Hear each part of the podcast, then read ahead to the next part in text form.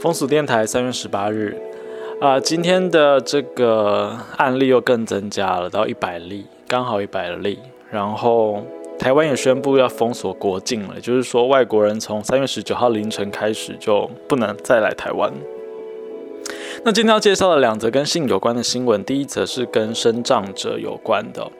呃，有一个刘姓男子，他和轻度身心障碍者花花，就是呃因为性关系而上了法院。那花花是说呢，刘男违反意愿，但是刘男是说花花他因为跟家里吵架，所以主动跑到他们家，然后也主动提出就是跟性有关的邀约这样子。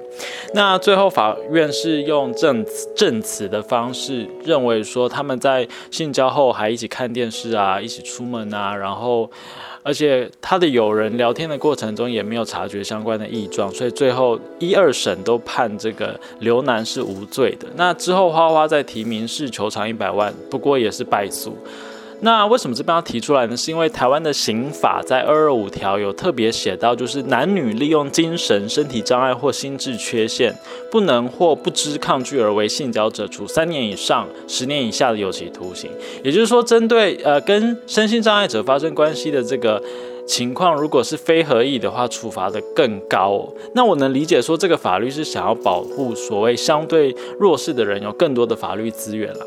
所以说，呃，但是我们应该也要有更完善的方式，比如说积极的取得对方的同意等方式，这样就可以好好的跟身心障碍者朋友发生啊愉快的性行为这样子。好，那另外一则新闻，哦，刚刚那一则是 ET Today 的新闻，那接下来是中时的新闻。呃，彰化县有一个五十岁的庄姓男子，他和张姓的人妻，也就是已经结婚的这个女性合伙做生意，然后日久生情。他们在前年的时候呢，两人多次到汽车旅馆偷情，结果遭到这个张姓人妻的丈夫，也就是陈男发现了。那庄男就是这个做生意的这个庄姓男子，他的生殖器上还被验出有张女的 DNA。结果呢？你知道庄男说什么吗？他说：“他说为什么会有 DNA？是因为他拿张女嚼过的口香糖去丢，然后因为没有洗手，直接上厕所。上厕所的时候就会摸鸡鸡嘛，然后就摸到生殖器，所以才沾到张女的口水。